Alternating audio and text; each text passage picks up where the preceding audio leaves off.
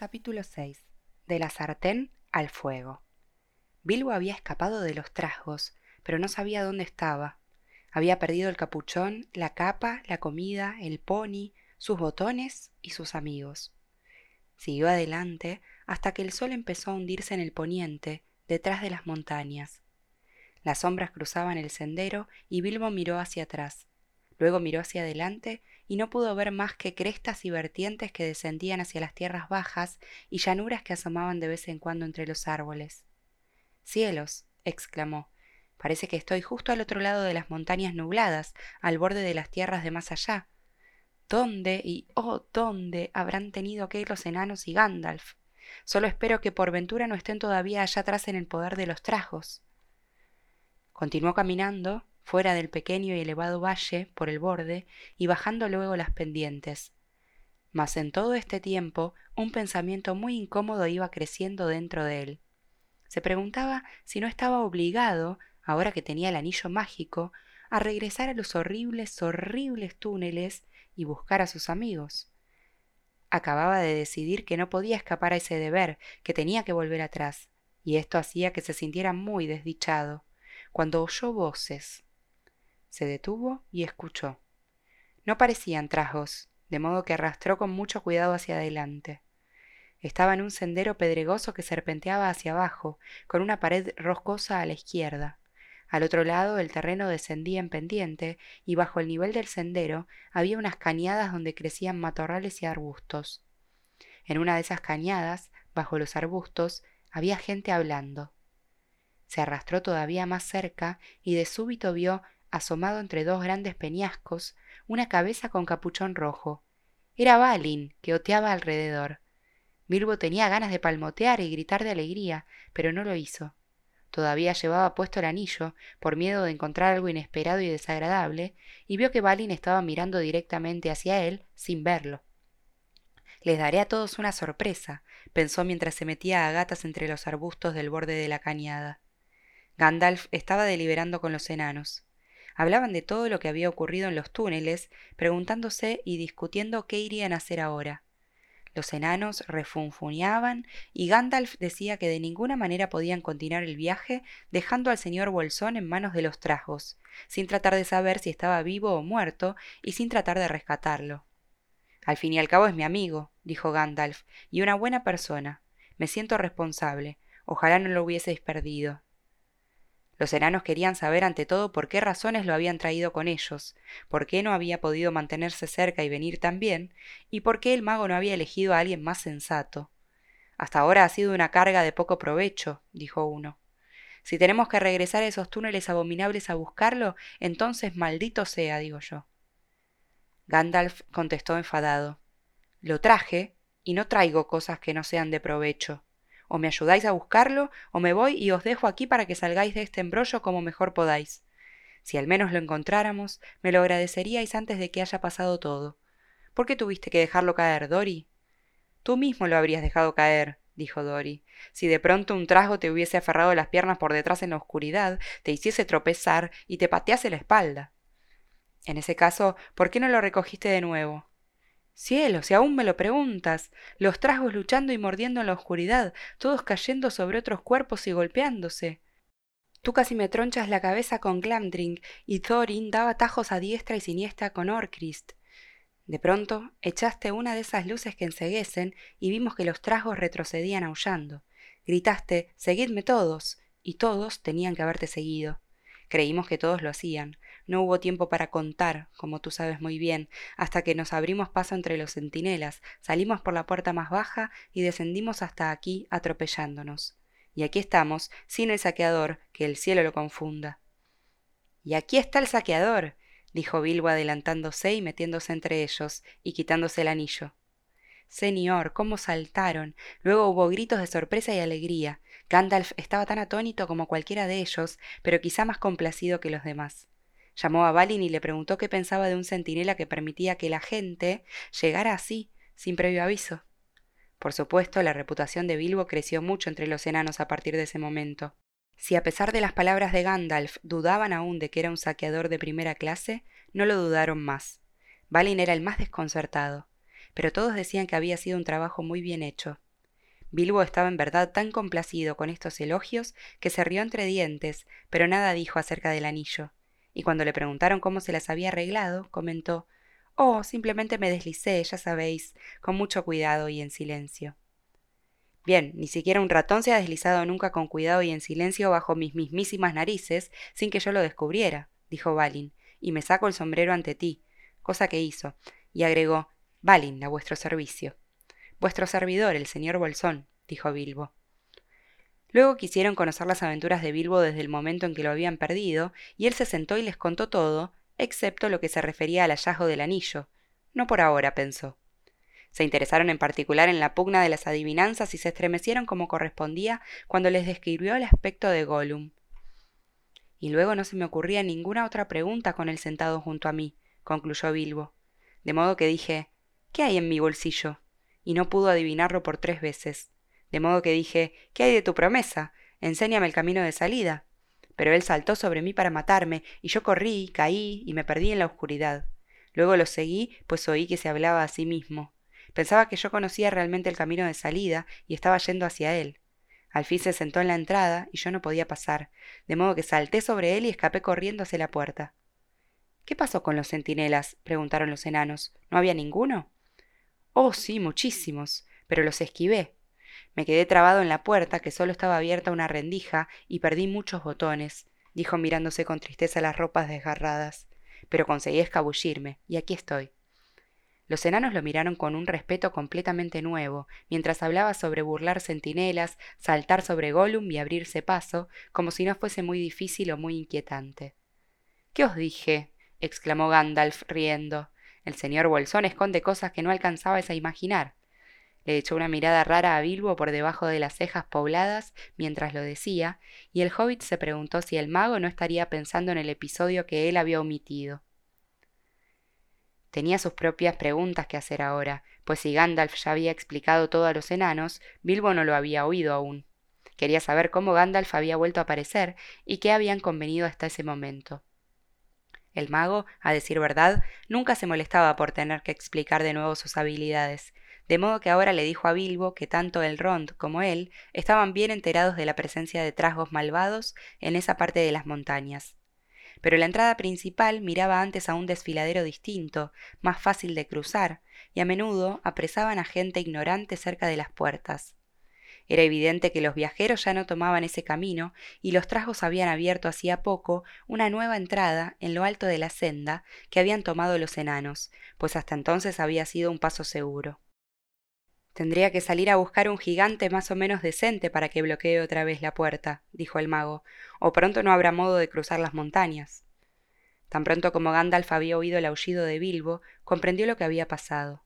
Luego del relámpago que había fulminado a los trajos que se le echaban encima, se había metido corriendo en la grieta, justo cuando iba a cerrarse.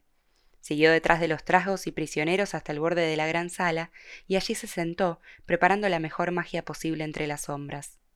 Fue un asunto muy delicado, dijo, francamente difícil. Pero Gandalf, por supuesto, había hecho un estudio especial de los encantamientos con fuego y luces, hasta el mismo Hobbit, como recordaréis, no había olvidado aquellos mágicos fuegos de artificio en las fiestas del viejo Tuk, las noches del solsticio de verano. El resto ya lo sabemos, excepto que Gandalf conocía perfectamente la puerta trasera, como los trajos dominaban la entrada inferior, donde Bilbo había perdido sus botones. En realidad, cualquiera que conociese aquella parte de las montañas conocía también la entrada inferior, pero había que ser un mago para no perder la cabeza en los túneles y seguir la dirección correcta. Construyeron esa entrada hace siglos, dijo, en parte como una vía de escape, si necesitaban una, en parte como un camino de salida hacia las tierras de más allá, donde todavía merodean en la noche y causan gran daño. La vigilan siempre, y nadie jamás ha conseguido bloquearla. La vigilarán doblemente a partir de ahora. Gandalf se rió. Los demás rieron con él. Al fin y al cabo, habían perdido bastantes cosas, pero habían matado al gran trajo y a otros muchos, y habían escapado todos, y en verdad podía decirse que hasta ahora habían llevado la mejor parte. Pero el mago hizo que volvieran a la realidad. Tenemos que marchar enseguida, ahora que hemos descansado un poco, dijo. Saldrán a centenares detrás de nosotros cuando caiga la noche, y ya las sombras se están alargando. Pueden oler nuestras huellas horas después de que hayamos pasado por algún sitio. Tenemos que estar a muchas millas de aquí antes del anochecer. Habrá algo de luna, si el cielo se mantiene despejado, lo que es una suerte. No es que a ellos les importe demasiado de la luna, pero un poco de luz ayudará a que no nos extraviemos. Oh sí, dijo en respuesta a más preguntas del hobbit. Perdiste la noción del tiempo en los túneles de los trasgos. Hoy es jueves, y fuimos capturados la noche del lunes o la mañana del martes. Hemos recorrido millas y millas, bajamos atravesando el corazón mismo de las montañas, y ahora estamos al otro lado. Todo un atajo. Mas no estamos en el punto al que nos hubiese llevado el desfiladero. Estamos demasiado al norte y tenemos por delante una región algo desagradable. Y nos encontramos a una bastante altura. De modo que en marcha. Estoy tan hambriento, terriblemente hambriento, gimió Bilbo, quien de pronto advirtió que no había probado bocado desde la noche anterior a la noche anterior a la última noche. ¿Quién lo hubiera pensado de un hobbit? Sentía el estómago flojo y vacío y las piernas muy inseguras, ahora que la excitación había concluido. No puedo remediarlo, dijo Gandalf, al menos que quieras volver y pedir amablemente a los trajos que te devuelvan el pony y los bultos. No, gracias, respondió Bilbo. Muy bien, entonces, no nos queda más que apretarnos los cinturones y marchar sin descanso, o nos convertiremos en cena, y eso sería muchísimo peor que no tenerla nosotros. Mientras marchaban, Bilbo buscaba por todos lados algo para comer. Pero las moras estaban todavía en flor y por supuesto no había nueces, ni tan siquiera bayas de espino. Mordisqueó un poco de acedera, bebió de un pequeño arroyo de la montaña que cruzaba el sendero y comió tres fresas silvestres que encontró en la orilla, pero no le sirvió de mucho. Caminaron y caminaron. El accidentado sendero desapareció. Los arbustos y las largas hierbas entre los cantos rodados, las brisnas de hierba recortadas por los conejos, el tomillo, la savia, el orégano y los heliantemos amarillos se desvanecieron por completo, y los viajeros se encontraron en la cima de una pendiente ancha y abrupta, de piedras desprendidas, restos de un deslizamiento de tierras. Empezaron a bajar y cada vez que apoyaban un pie en el suelo, escorias y pequeños guijarros rodaban cuesta abajo. Pronto trozos más grandes de roca bajaron ruidosamente y provocaron que otras piedras de más abajo se deslizaran y rodaran también. Luego se desprendieron unos peñascos que rebotaron, reventando con fragor en pedazos envueltos en polvo. Al rato, por encima y por debajo de ellos, la pendiente entera pareció ponerse en movimiento y el grupo descendió en montón, en medio de una confusión pavorosa de bloques y piedras que se deslizaban golpeando y rompiéndose. Fueron los árboles del fondo los que los salvaron. Se deslizaron hacia el bosque de pinos que trepaba desde el más oscuro e impenetrable de los bosques del valle hasta la falda misma de la montaña.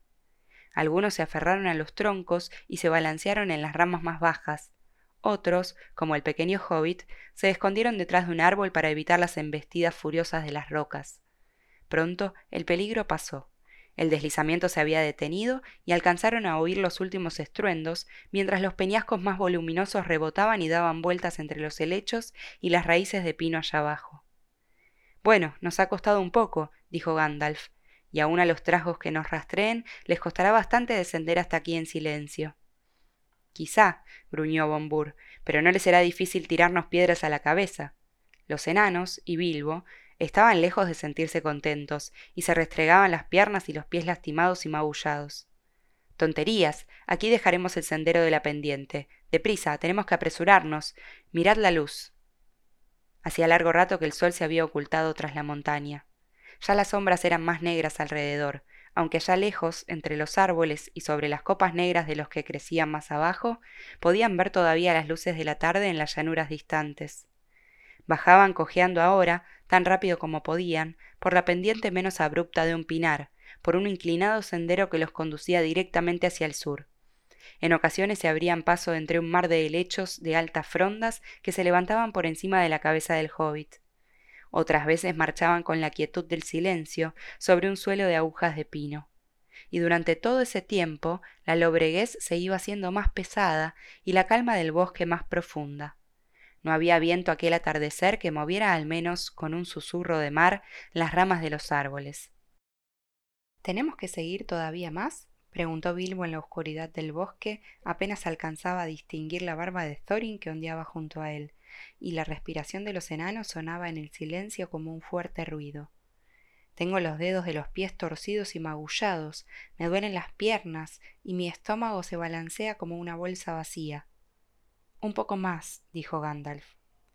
Luego de lo que pareció siglos más, salieron de pronto a un espacio abierto sin árboles. La luna estaba alta y brillaba en el claro. De algún modo, todos tuvieron la impresión de que no era precisamente un lugar agradable, aunque no se veía nada sospechoso. De súbito oyeron un aullido, lejos, colina abajo, un aullido largo y estremecedor.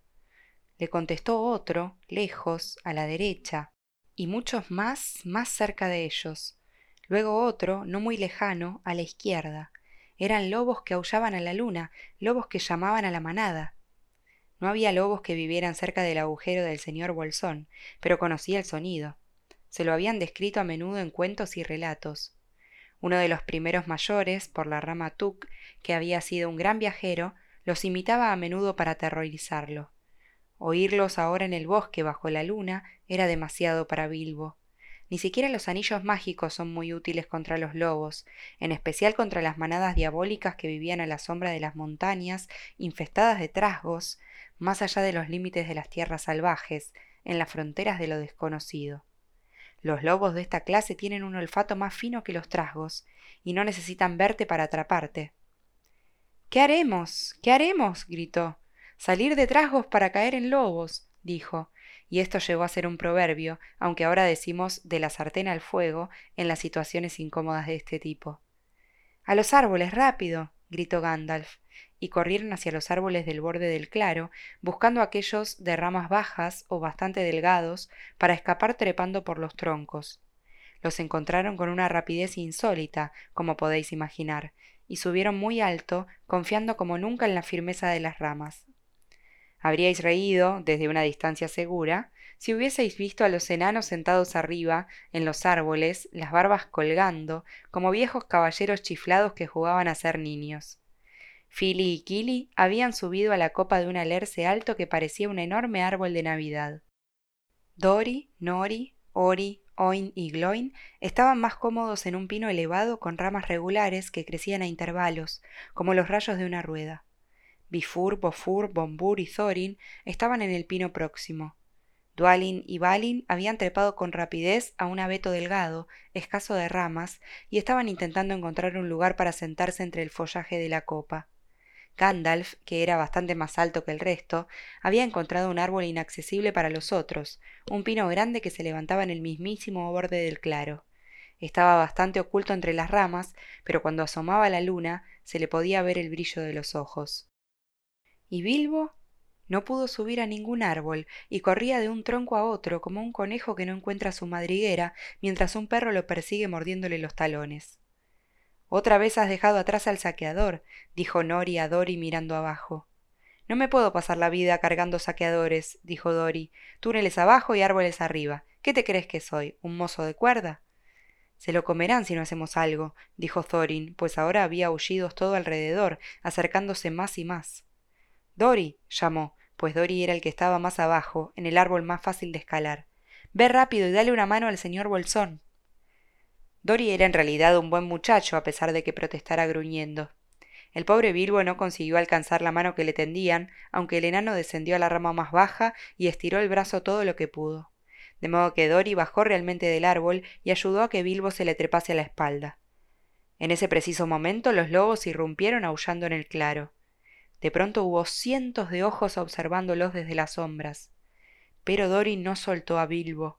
Esperó a que trepara de los hombros a las ramas y luego saltó, justo a tiempo. Un lobo le echó una dentellada a la capa cuando aún se columpiaba en la rama de abajo y casi lo alcanzó. Un minuto después, una manada entera gruñía alrededor del árbol y saltaba hacia el tronco, los ojos encendidos y las lenguas afuera. Pero ni siquiera los salvajes huargos pues así se llaman los lobos malvados de más allá del yermo, pueden trepar a los árboles. Por el momento los expedicionarios estaban a salvo. Afortunadamente hacía calor y no había viento. Los árboles no son muy cómodos para estar sentados en ellos un largo rato, cualquiera sea la circunstancia, pero al frío y al viento, con lobos que te esperan abajo y alrededor, pueden ser sitios harto desagradables. Este claro en el anillo de árboles era evidentemente un lugar de reunión de los lobos. Más y más continuaban llegando. Unos pocos se quedaron al pie del árbol en que estaban Dori y Bilbo, y los otros fueron venteando alrededor hasta descubrir todos los árboles en los que había alguien. Vigilaron estos también, mientras el resto, parecían cientos y cientos, fue a sentarse en un gran círculo en el claro, y en el centro del círculo había un enorme lobo gris. Les habló en la espantosa lengua de los huargos. Gandalf la entendía.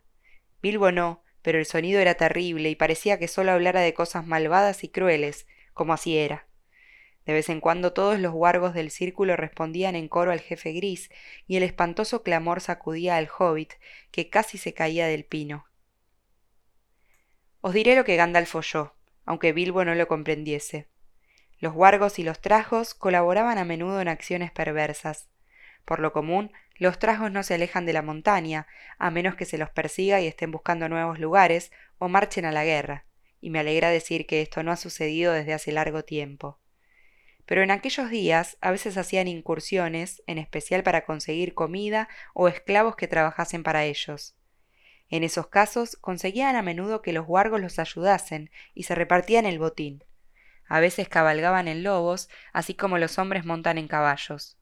Ahora parecía que una gran incursión de trajos había sido planeada para aquella misma noche. Los huargos habían acudido para reunirse con los trasgos y los trasgos llegaban tarde. La razón, sin duda, era la muerte del gran trasgo y toda la agitación causada por los enanos, Bilbo y Gandalf, a quienes quizá todavía buscaban.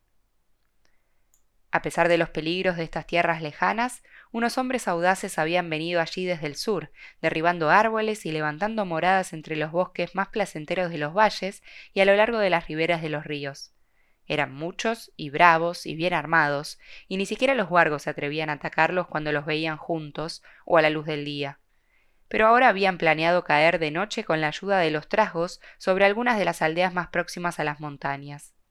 Si este plan se hubiese llevado a cabo, no habría quedado nadie allí al día siguiente.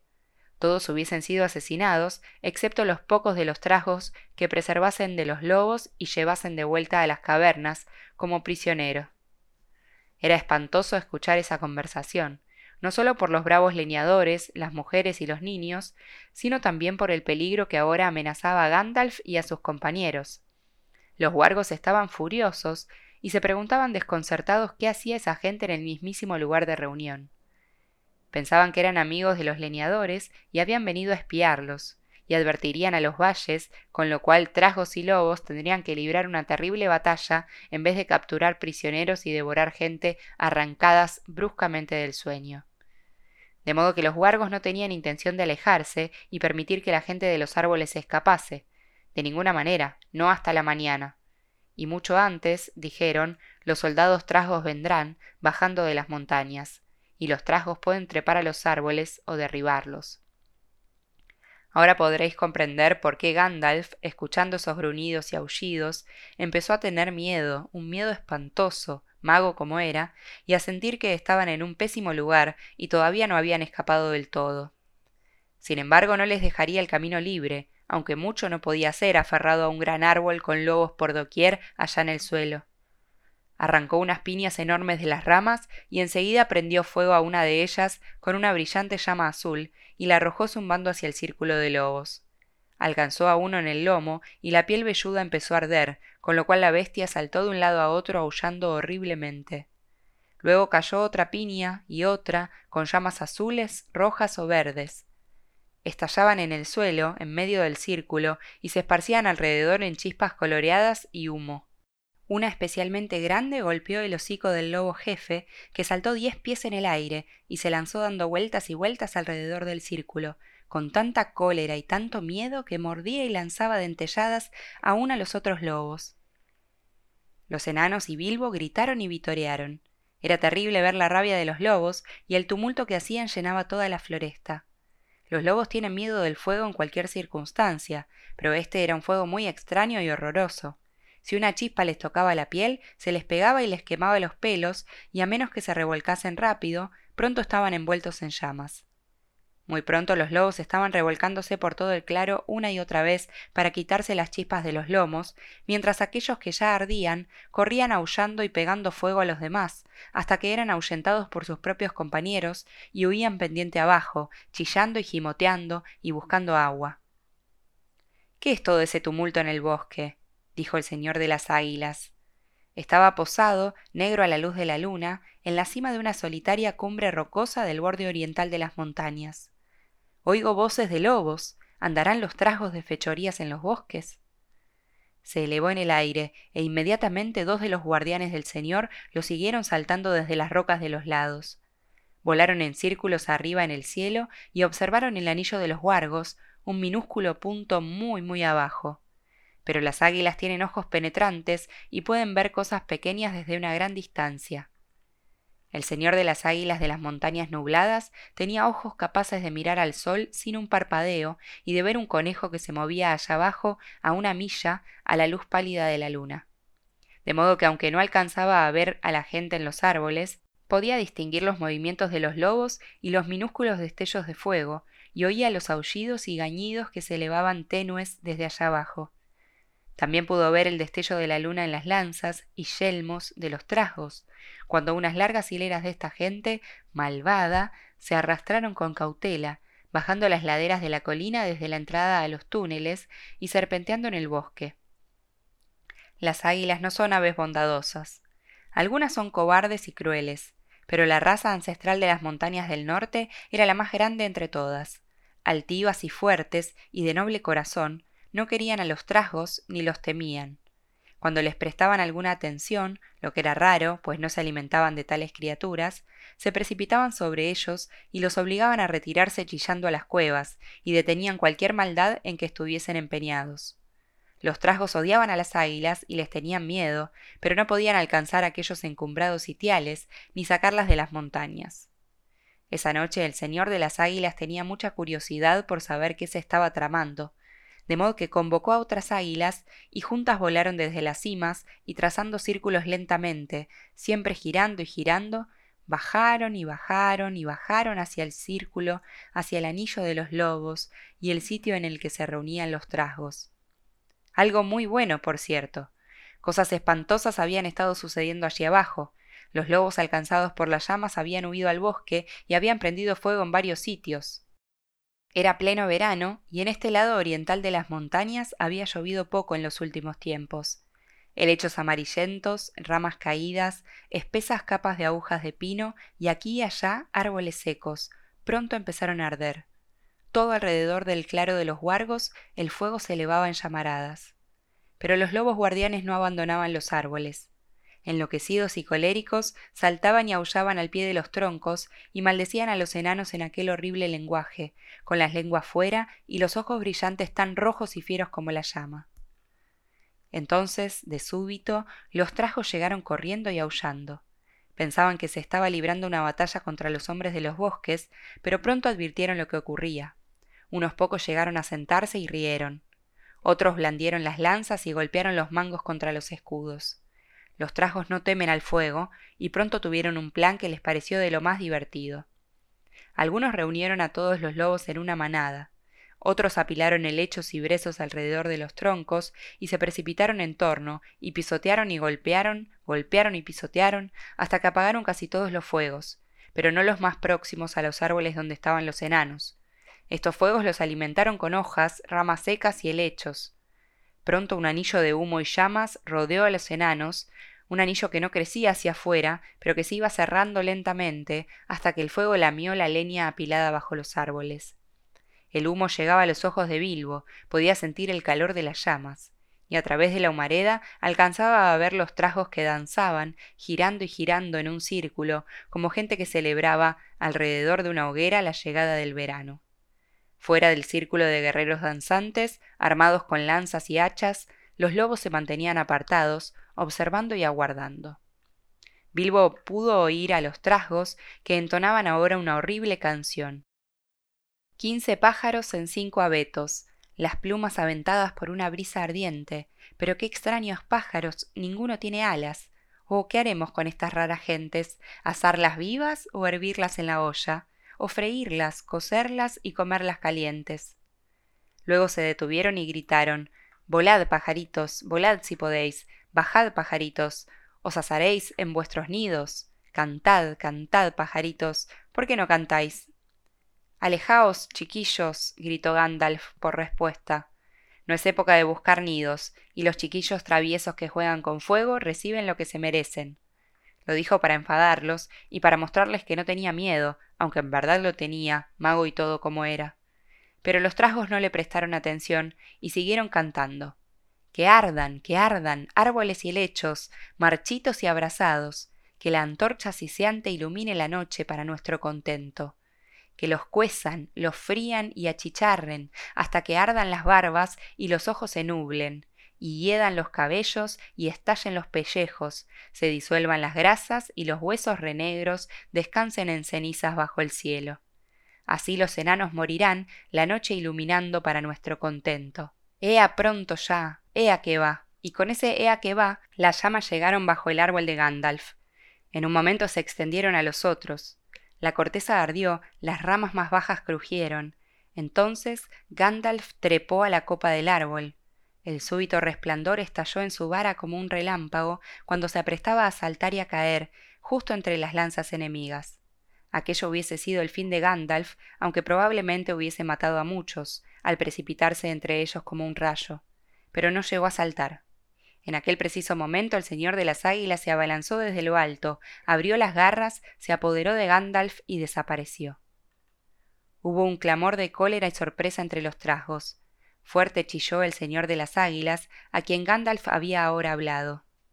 De vuelta se abalanzaron las grandes aves que estaban con él y descendieron como enormes sombras negras. Los lobos gimotearon rechinando los dientes, los trasgos aullaron y patearon el suelo con rabia y arrojaron sus pesadas lanzas al aire. Sobre ellos se lanzaron las águilas. La acometida oscura de las alas que batían los golpeó contra el suelo o los arrojó lejos. Las garras les laceraron las caras. Otras veces volaron a las copas de los árboles y se llevaron a los enanos, que ahora trepaban a unas alturas a las que nunca se habían atrevido a llegar. El pobre pequeño Bilbo estuvo muy cerca de que lo dejaran de nuevo atrás.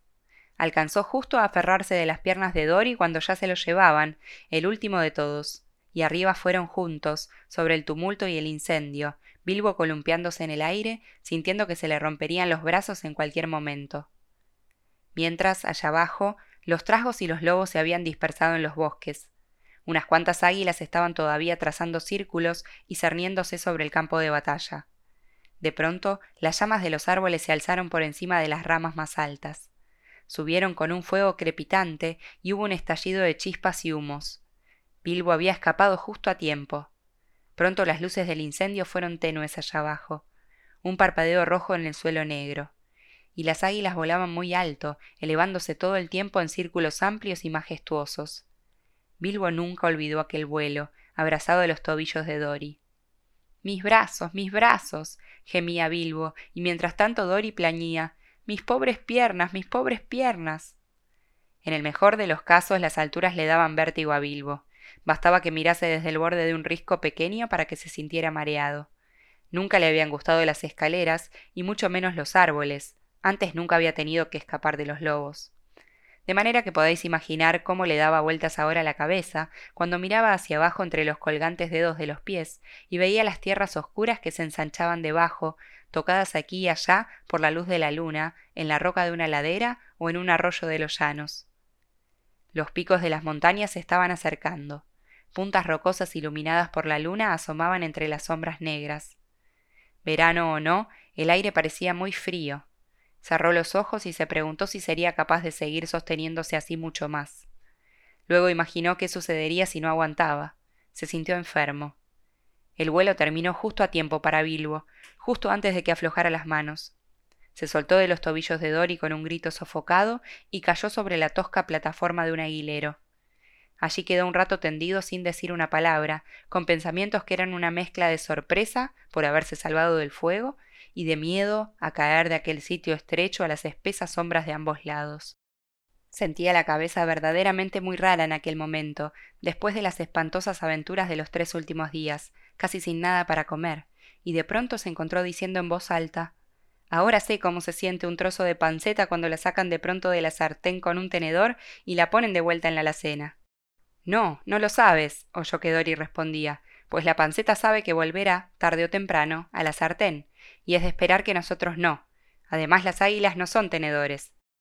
Oh, no, no se parecen nada a pájaros ponedores, eh, tenedores, quiero decir, contestó Bilbo incorporándose y observando con ansiedad al águila que estaba posada cerca.